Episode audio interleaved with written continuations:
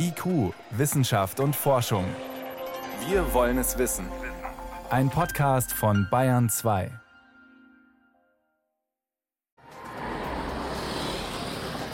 Mal schnell über die Autobahn, vielleicht sogar mit 200. Wie klimaschädlich ist das im Vergleich zur gemütlichen Fahrt mit 100 oder 130? Eigentlich müssten da die Zahlen für sich sprechen. Stattdessen ist eine Debatte entbrannt über, ja, die richtigen Zahlen. Das ist Thema bei uns heute. Außerdem Wasser. Es plätschert und fließt. Es plätschert und fließt in Flüssen und Seen vor der Haustür oder auch an den Küsten der Niederlande. Wir fragen, wie sich eine Hafenstadt wie Rotterdam nachhaltig auf steigende Meeresspiegel einstellen kann und dann Wasser nochmal von einer ganz anderen Position aus. Wir wollen wissen, wie sehr bedroht Plastikmüll unsere Süßwasservorräte. Wissenschaft auf Bayern 2 entdecken. Heute mit Miriam Stumpfe. Wir kennen sie alle, die hässlichen Bilder vom Plastikmüll im Meer. Schildkröten, die sich in Plastiktüten verheddern, Seevögel in Resten von Fischernetzen, Strände, die bunt gesprenkelt sind, weil eine Strömung Kunststoffreste dorthin treibt. Aber als vor zehn Jahren ein Forschungsteam selbst feinste Mikroplastikspuren auch im Chiemsee oder im Starnberger See aufgespürt hatte, da war das Aufhorchen groß. Sammelt sich unser Zivilisationsmüll nicht nur im Ozean, sondern auch in den idyllischen Seen Oberbayerns vor der Haustür? Klar, tut er, auch wenn man das mit bloßem Auge oft nicht sieht. Und auch in anderen Flüssen und Bächen. In den letzten Jahren haben Forschende viele Daten zu Mikroplastik im Süßwasser gesammelt. In Paris hat diese Woche das europäische Forschungsprojekt Limnoplast seine Ergebnisse dazu zusammengetragen. Christian Laforge, Professor für Tierökologie an der Uni Bayreuth, koordiniert das Projekt. Ihn konnte ich vor der Sendung fragen, wie verschmutzt sind denn unsere Flüsse und Seen? Dazu muss man sagen, Plastik und speziell eben auch Mikroplastik ist genauso ein großes Problem, wenn nicht noch ein größeres Problem für Landökosysteme und Süßgewässer, die natürlich zusammenhängen. Und es gibt Studien von Schweizer Kollegen, die hochgerechnet haben, dass die Mikroplastikkontamination oder generell die Kunststoffkontamination an Land bis zu 40 Mal höher sein könnte als in den Ozeanen. Und von dem her. Bis zu 40 Mal höher, sagen Sie. Wo? Gibt es da bestimmte Hotspots? Die Hotspots sind natürlich sehr schwer einzuschätzen, da ist die Forschung gerade dran, aber natürlich gibt es vor allem eben auch in den Sedimenten und gerade in der Erde sehr viel Mikroplastik und auch Plastik vorkommen. Sie brauchen ja nur mal irgendwann spazieren zu gehen oder an der Autobahn rechts und links zu schauen, wie viel Plastikmüll sich da befindet. Und auch sehr viel Kunststoffe wird im Agrarsektor, sprich in der Landwirtschaft verwendet. Folien auf dem Acker etc. Folien auf dem Acker etc., sodass da natürlich die Reste von diesem Plastikmüll seit Jahrzehnten eben auch im Boden schlummern und dann natürlich bei starken Regenereignissen auch in die Süßgewässer mit eingeschwemmt überschwemmt werden. Und was machen Sie denn da für Probleme? So ein bisschen Plastik könnte man sagen, mein Gott, Wasser ist viel da. Ja, so viel Wasser ist eigentlich gar nicht da. Wasser ist eigentlich mit das höchste Gut, das wir haben. Und die Probleme, die sich von Mikroplastik oder generell vom Plastikmüll ergeben, sind relativ vielschichtig, genauso wie die Eintragswege. Neben der Landwirtschaft gibt es noch sehr viele andere Eintragswege, beispielsweise über all unsere Aktivitäten, gerade in urbanisierten Gegenden, sei es Reifenabrieb, sei es Abrieb in Baustellen. Man muss sich nur überlegen, wie viele Rohre beispielsweise im Freiland geschnitten werden, die auch aus Kunststoffen im Regelfall bestehen. Dann natürlich Abrieb von Schuhsohlen und natürlich auch der unsachgemäß entsorgte Müll, der auch nicht gerade wenig ist. Und der zerfällt natürlich dann auch in Mikroplastik, sodass man sehr viel Eintrag von ganz unterschiedlichen Quellen hat. Auch Klärschlammbelastung ist ein Problem, wenn Klärschlamm noch auf die Felder aufgetragen wird. Selbst wenn das meiste Plastik im Klärschlamm tatsächlich gebunden wird, wird es trotzdem auch noch über den Kläranlagenabfluss in die Gewässer mit eingetragen, sodass die Quellen mannigfaltig sind. Und, Und jetzt die Frage eben nach den Effekten. Wie schlimm ist das? Was ist denn der konkreteste Effekt, den man gefunden hat bisher in der Umwelt? Also es gibt ganz viele Effekte, Auswirkungen auf Organismen an sich, dass beispielsweise die Reproduktionsrate von Organismen beeinträchtigt wird, was Welche dann natürlich Auswirkungen. Bei Daphnien ist es so, dass sie also weniger also Nachkommen haben. Wasserflöhe, genau. Die haben weniger Nachkommen und Daphnien, Wasserflöhe sind ein wichtiger Link zwischen den einzelligen Algen und höheren trophischen Ebenen wie Fische. Und das kann dann natürlich sehr starke Auswirkungen auf das Ökosystem haben.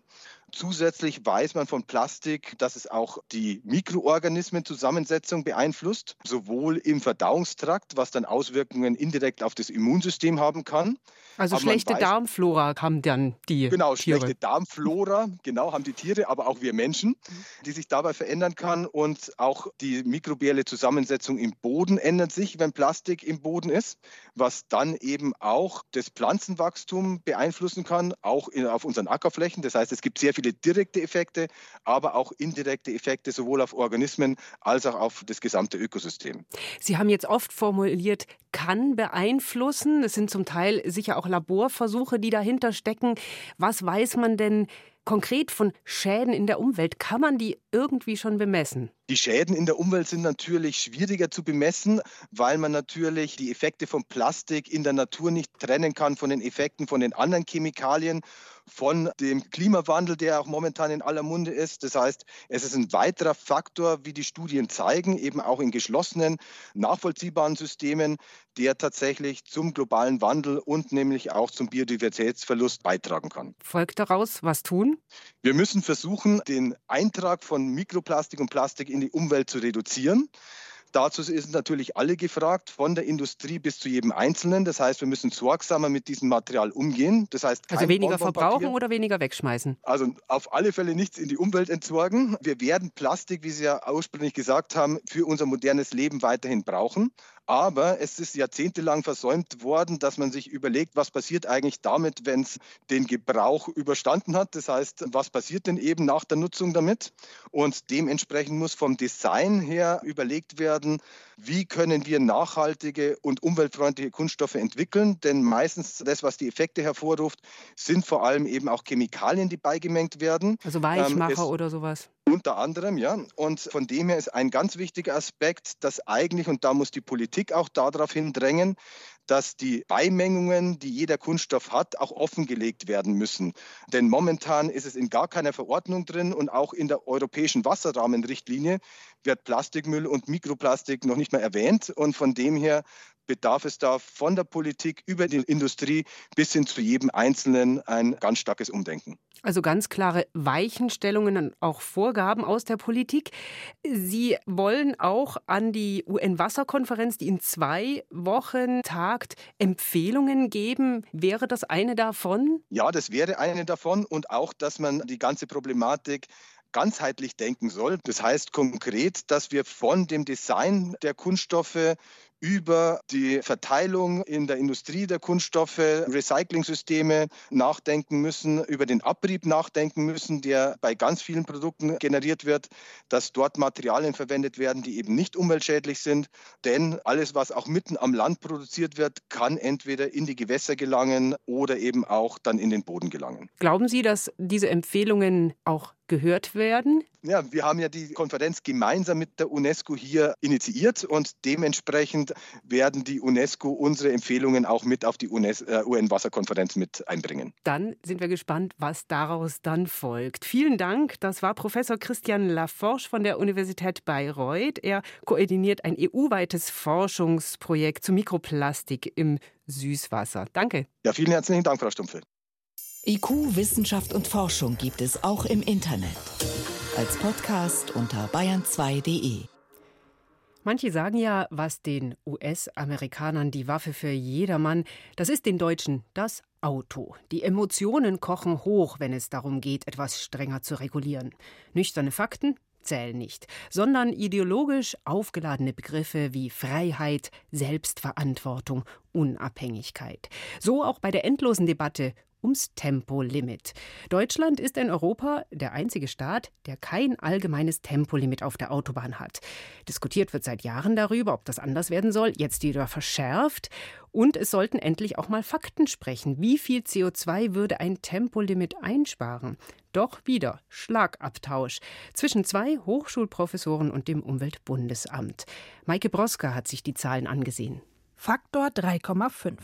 Um so viel würde das Umweltbundesamt die Wirkung eines Tempolimits überschätzen, heißt es in einem Gutachten von Ende Februar.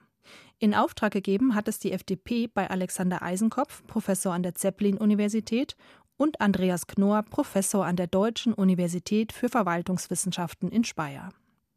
In ihrem Gutachten kommen sie zu dem Ergebnis, dass man mit einem allgemeinen Tempolimit von 120 km/h auf Autobahnen lediglich 1,1 Millionen Tonnen CO2 einsparen könne und nicht 4,2 Millionen Tonnen, wie das Umweltbundesamt meint. Ein meilenweiter Unterschied. An den Berechnungen des Umweltbundesamtes lassen sie denn auch kein gutes Haar. Sie kritisieren zum Beispiel die Verwendung von TomTom-Daten, weil die lediglich 15 Prozent des Verkehrsgeschehens abbilden. TomTom ist eine App zum Navigieren, ähnlich wie Google Maps, erklärt der Ökonom Stefan Bauernschuster. Er ist Inhaber des Lehrstuhls für Public Economics an der Universität Passau. Immer wenn Autofahrerinnen und Autofahrer TomTom nutzen, hinterlassen sie Daten, die in anonymisierter Form weiterverwendet werden. TomTom kann aus diesen Daten beispielsweise die Fließgeschwindigkeit des Verkehrs berechnen. Und diese Daten werden auch von Wissenschaftlern verwendet und in hochrangigen internationalen Zeitschriften publiziert. Die TomTom-Daten bilden zwar nur 15 Prozent des Verkehrsgeschehens ab, gehören aber zum besten Datenmaterial, das eben verfügbar ist. Ein weiterer Kritikpunkt des FDP-Gutachtens sind die in der Studie angenommenen Routenwahleffekte. Die seien so wörtlich im Wesentlichen spekulativ.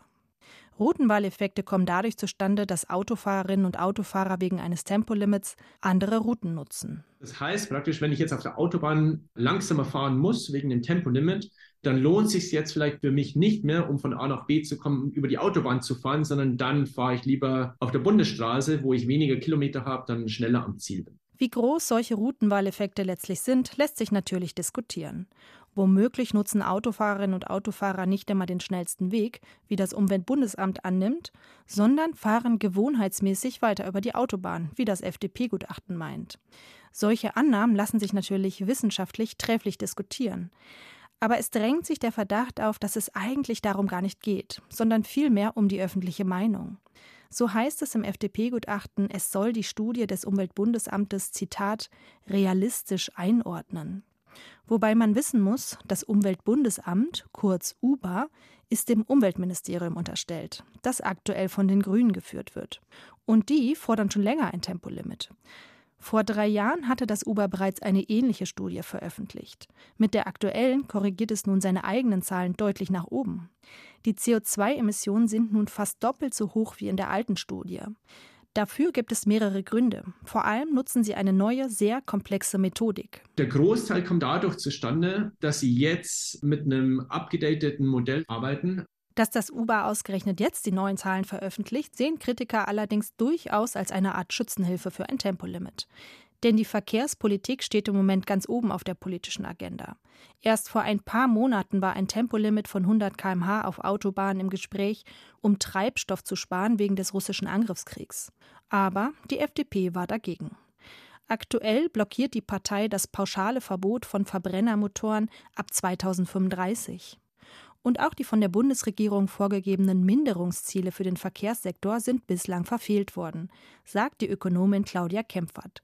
Sie leitet die Abteilung Energie, Verkehr und Umwelt am Deutschen Institut für Wirtschaftsforschung in Berlin. Ja, es ist tatsächlich so, dass der Verkehrssektor wahnsinnig spät dran ist und zu wenig beigetragen hat äh, zum Klimaschutz. Also der Verkehrssektor selber trägt ja etwa 20 Prozent zu den äh, Treibhausgasemissionen bei und die müssen runter. Durch ein Tempolimit von 120 auf Autobahnen könnte man einen Teil der Emissionen des Straßenverkehrs einsparen. Immerhin da sind sich alle einig. Die Ersparnis kommt daher, weil mit abnehmender Geschwindigkeit die Emissionen überproportional sinken. Die Frage ist aber eben, wie groß ist diese Ersparnis genau? Nach der UBA-Studie wären es knapp drei Prozent, nach dem FDP-Gutachten weniger als ein Prozent. Wobei man sagen muss, beides wäre nicht besonders viel. Es ist nicht riesig viel, aber immerhin ein Anfang. Im Verkehrssektor muss sehr viel mehr passieren. Das sehen im Prinzip die FDP-Gutachter auch so. Aber Tempolimits lehnen sie als Instrument des Klimaschutzes generell ab, wie sie in ihrem Gutachten schreiben. Stattdessen solle sich die Politik auf effizientere, sprich marktgerechtere Lösungen konzentrieren. Zum Beispiel den Handel mit CO2-Zertifikaten auf den Straßenverkehr ausdehnen. Vielleicht wäre es besser gewesen, wenn Sie diesen Vorschlag weiter ausgeführt hätten, statt die Studie des Umweltbundesamtes mit zum Teil fragwürdigen Argumenten abzutun. Bayern 2. Wissenschaft schnell erzählt. Und meine Kollegin Priska Straub ist jetzt mit aktuellen mhm. Meldungen ins Studio gekommen. Es geht unter anderem um Veränderungen im Wattenmeer.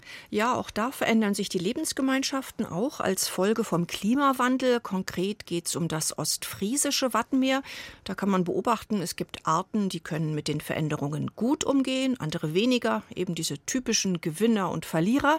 Das Wattenmeer ist ja ein ganz besonderer Lebensraum, gerade für wirbellose Tiere, also Schnecken, Muscheln, Krebse, Würmer ein sogenannter Übergangslebenraum, eben zwischen Ebbe und Flut. Und da verändert sich jetzt einiges. Mhm, Meeresspiegel steigt, es wird wärmer. Was hat das für Folgen? Also die Artenvielfalt insgesamt, die geht leicht zurück, das ist das eine. Aber als dramatischer eingeschätzt wird die Gesamtzahl der Individuen, also die Biomasse pro Flächeneinheit sozusagen, die nimmt radikal ab. Bei bestimmten Arten minus 80 Prozent. Zum Beispiel bei der gemeinen Wattschnecke, das ist so eine spitzhäusige oder auch bestimmte Klaffmuschelarten. Das ist Dann viel, ja. Dann gibt es Gewinner, die profitieren von der Wasserqualität, weil die Kläranlagen besser geworden sind. Das sind Seegraswiesen oder auch Austernbänke. Und andere Arten profitieren sogar vom Anstieg des Meeresspiegels. Es gibt mehr Strömung, das mögen die Wattwürmer. Also alles sehr komplex als Gesamtsituation und wie sich das als Ganzes auswirkt, ist natürlich noch nicht abzusehen. Dann was ganz anderes. Es geht um die Vorbereitung auf zukünftige Weltraummissionen. Man will da ja auf dem Mond irgendwann mal ein Basislager errichten als Zwischenstation, am besten in einer Höhle oder einem Krater, wo man vor kosmischer Strahlung geschützt ist. Muss man erst mal finden da oben. Ja, die Idee gibt es schon länger und jetzt muss man suchen und äh, dabei sollen autonome Roboter eingesetzt werden und das muss man testen, natürlich erst mal auf der Erde. Und da würden sich bestimmte Lavahöhlen auf Lanzarote eignen. Und da hat man jetzt nach zwei Jahren eine aufwendige Testreihe abgeschlossen. Ah, okay, sozusagen ferngesteuert. Und was ist rausgekommen?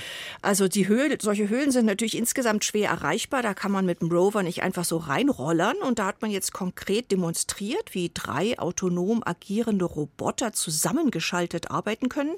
Die können dann präzise 3D-Karten erstellen, das Innere einer Höhle erkunden, mit Sensoren Sensoren. Sie können herausfinden, zum Beispiel an welcher Stelle sich ein Roboter gut abseilen kann, wie er wieder zurückkommt. Und das als Testreihe ist jetzt zumindest gelungen. Mhm. Dann Musik von Mozart. Dem sind schon etliche positive Effekte nachgesagt worden. Unter anderem heißt es, Mozart würde die Intelligenz steigern bei Kindern, sogar schon im Mutterleib. Hm, und eine ganze Industrie hat sich dran gehängt. CDs, es gibt auch Konzerte für Schwangere. Es gibt aber tatsächlich keine belastbaren Hinweise, dass das auch stimmt. Auch nicht darauf, dass unter anderem Kühe mehr Milch geben, wenn sie Mozart hören. Das gibt es ja auch. Oder Bakterien in Kläranlagen, dass die besser arbeiten.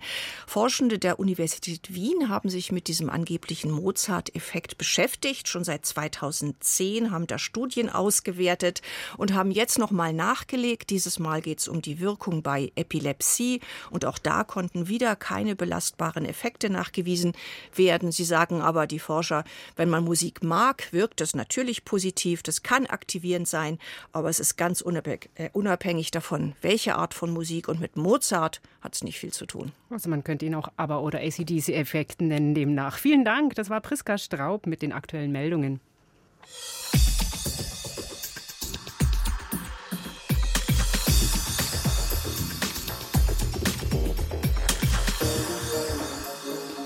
Die Meeresspiegel steigen bis zum Ende des Jahrhunderts um 60 Zentimeter oder mehr, sagt der Weltklimarat. Für ein Land wie die Niederlande ist das eine gewaltige Herausforderung. Große Teile liegen nur knapp oberhalb des Meeresspiegels, manche sogar darunter. Sie sind nur durch Deiche und Schleusen geschützt. Die Niederländer haben ihr Land mit großem technischem Aufwand dem Meer abgetrotzt. Auch die Hafenstadt Rotterdam hat das getan. Wasser ist dort allgegenwärtig, denn gleich drei Flüsse münden dort in die Nordsee, Rhein, Maas und Schelde. Eine Gruppe von Architekten, Landschaftsplanerinnen und Wissenschaftlern sagt jetzt, aber statt gegen das Wasser zu kämpfen, müssen wir lernen, mit dem Wasser zu leben. Wie sie das umsetzen, hat sich Bayern 2 Reporterin Anna Küch angeschaut. In Rotterdam kommt das Wasser von allen Seiten. Vom Meer, wenn der Wasserspiegel steigt, vom Land, wenn die Flüsse anschwellen, und vom Himmel bei Starkregen. Zwischen Wolkenkratzern gleich hinter dem Hauptbahnhof steht Wouter Baumann auf dem Dach. Es ist eine grüne Oase mit essbaren Blumen, Gemüse, Feigenbäumen und Hühnern. Baumann ist der erste Flachdachfarmer Europas. Uh, Wir wollen ein inspirierendes Beispiel dafür sein, was alles möglich ist. In Rotterdam gibt es 14 Millionen Quadratmeter Flachdach. 14 Millionen, wirklich eine große Zahl. Aber nur 300.000 Quadratmeter sind grün. Baumann und seine Kollegen wollen das mit ihrem Projekt ändern. Dachacker heißt es und stößt auf riesiges Interesse. 60.000 Liter Regenwasser kann das Flachdach speichern. Das kann im Anschluss wieder verdunsten und sorgt für Abkühlung. Wenn mehr Dächer in Rotterdam so umgerüstet werden, ist das schon mal eine Lösung, ist Baumann überzeugt. Über Jahrhunderte haben die Holländer immer höhere Deiche gebaut, um sich vor Sturmfluten zu schützen. Ganz andere Pläne haben dagegen die Urbanisten, eine Gruppe von Architektinnen, Landschaftsplanern und Biologen. Sie wollen die Natur zurück in die Stadt holen. Chef Dirk von Peipe empfängt in einem Fabrikloft direkt am Hafen. Die Frage ist doch, sollen wir in Zukunft nur auf die harten technischen Infrastrukturen setzen oder können wir nicht auch flexiblere, mehr naturbasierte Lösungen anbieten, um unsere Stadt zu schützen und gleichzeitig attraktiver zu machen?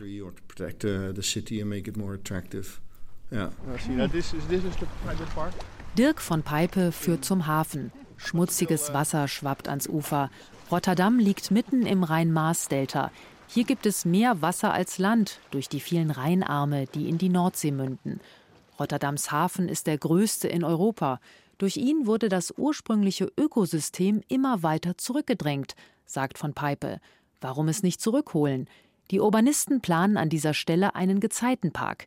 Hier dürfen Ebbe und Flut kommen und gehen, wie sie wollen. Uh,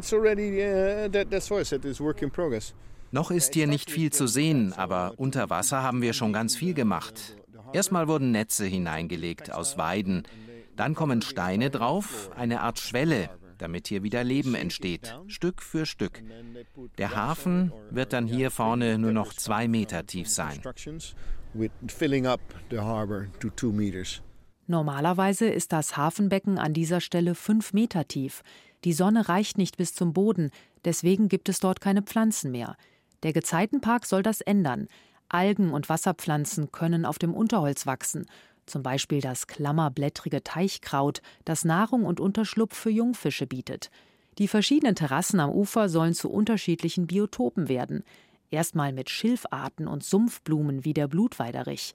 Danach folgen Bäume wie Weide, Erle und Esche, dann kräuterreiches Grasland.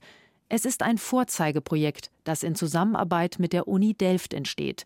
Funktioniert es, könnte eine 360 Kilometer lange Gezeitenlandschaft entstehen, die auch vor Hochwasser schützt.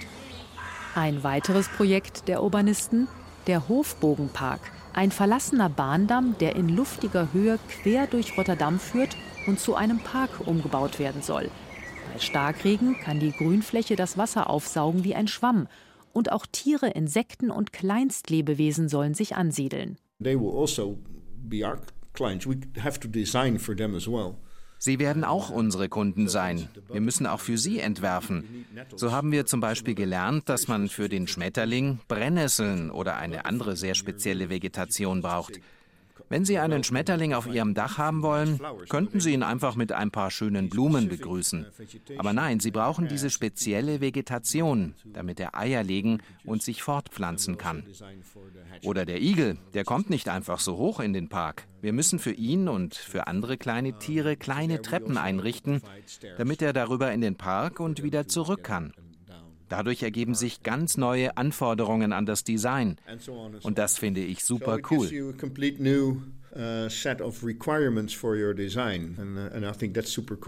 Ein völlig neues Denken.